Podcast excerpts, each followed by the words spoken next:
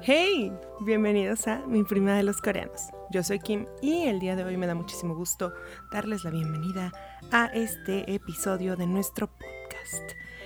Bueno, el día de hoy, 6 de septiembre del 2020, se conmemora el 64 aniversario luctuoso de uno de los pintores más reconocidos en Corea. Se le conoce como el padre de todo este movimiento artístico novedoso de nuestros amigos coreanos.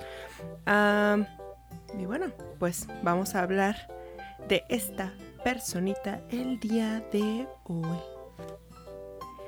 Pues bueno, el día 10 de abril de 1916, en lo que ahora es la provincia de Pyongan del Sur, que está en el territorio de Corea del Norte, nace una persona llamada Lee Jung-sop.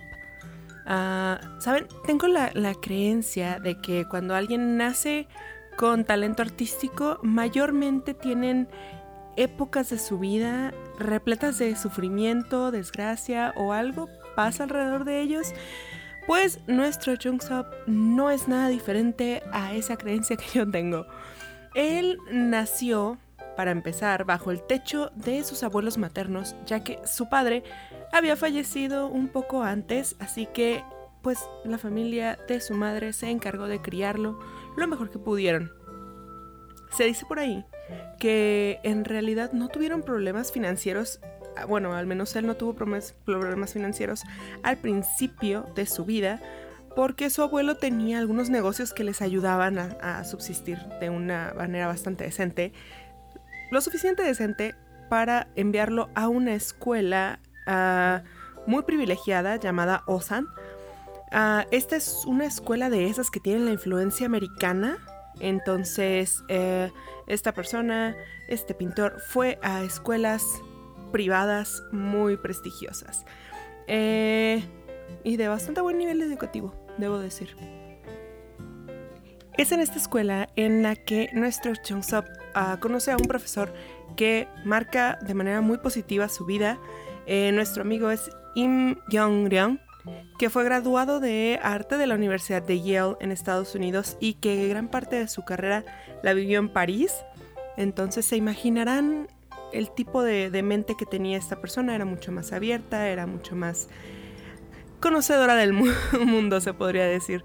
Así que se imaginarán que estaba fascinado por la manera en la que este profesor daba sus clases y veía la vida.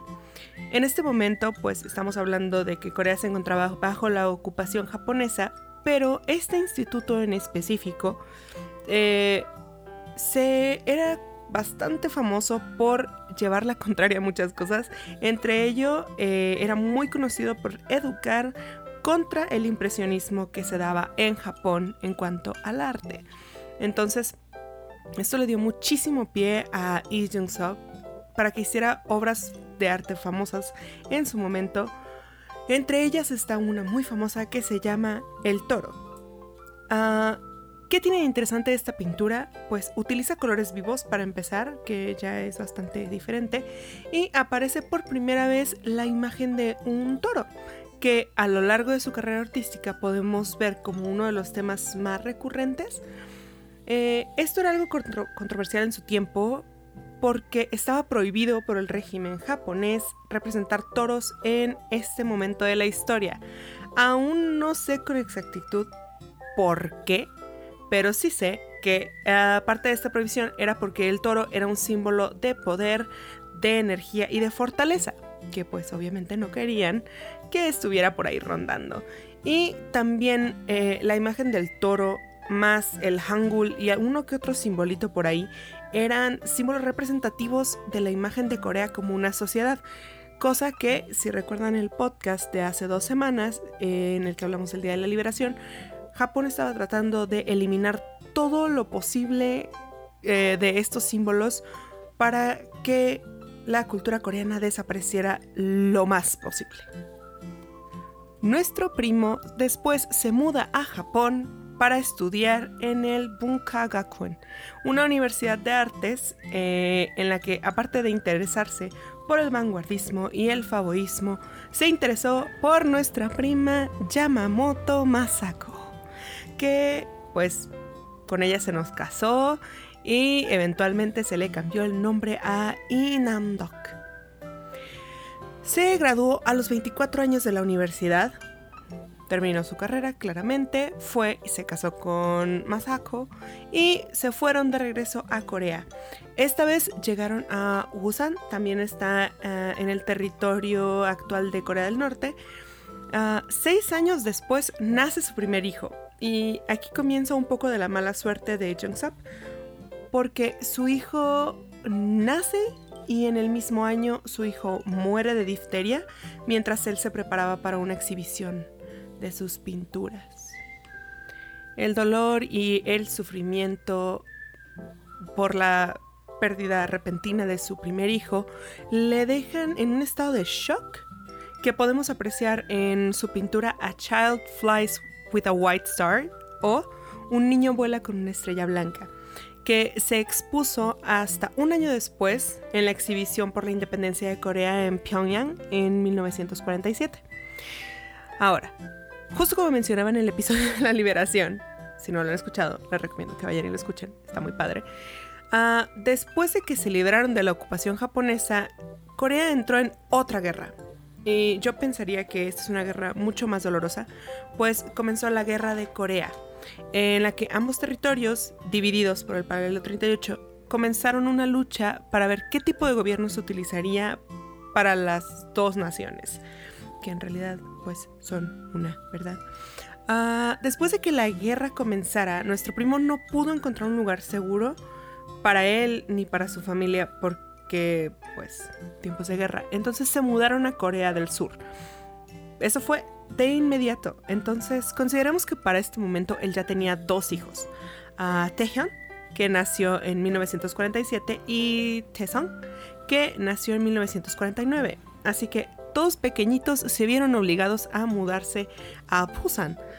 Ah, esa fue su primera opción, claramente, pero al ver las dificultades de la guerra decide mudarse a Sogipo porque sabemos que Busan fue uno de los territorios más importantes durante este periodo de guerra. Fue un puerto muy, muy, muy, muy decisivo para todo lo que estaba sucediendo en el momento.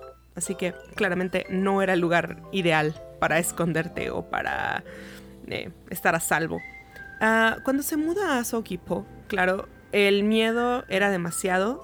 Eh, las posibilidades de que todo saliera mal en un momento y que la familia muriera y claro, la falta de recursos económicos era impresionante en ese momento. Así que nuestra Masako decide tomar a sus dos hijos y se muda de regreso a Japón, solita, con los dos niños.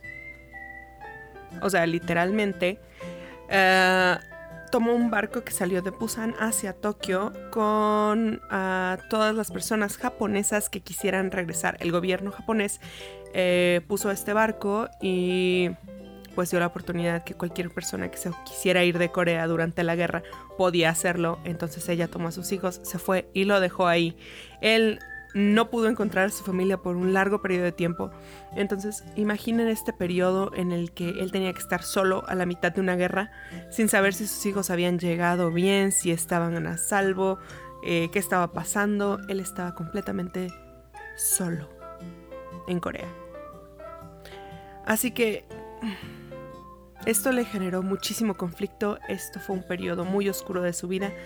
Y bueno, claramente después de un tiempo eh, se les dio la oportunidad de reunirse nuevamente en 1953 con apoyo de los gobiernos en el que hicieron una reunión con todas las personas refugiadas.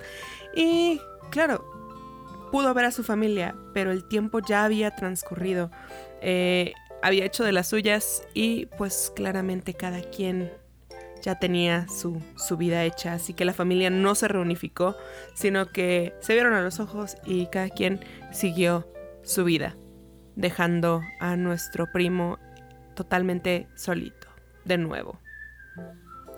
Después de un tiempo, ya para 1955, nuestro Chung-sop logra abrir una exhibición de sus pinturas con ayuda de algunos amigos en la galería de Midopa, durante esa etapa de pobreza, él no podría ni, siquiera comprar lienzos.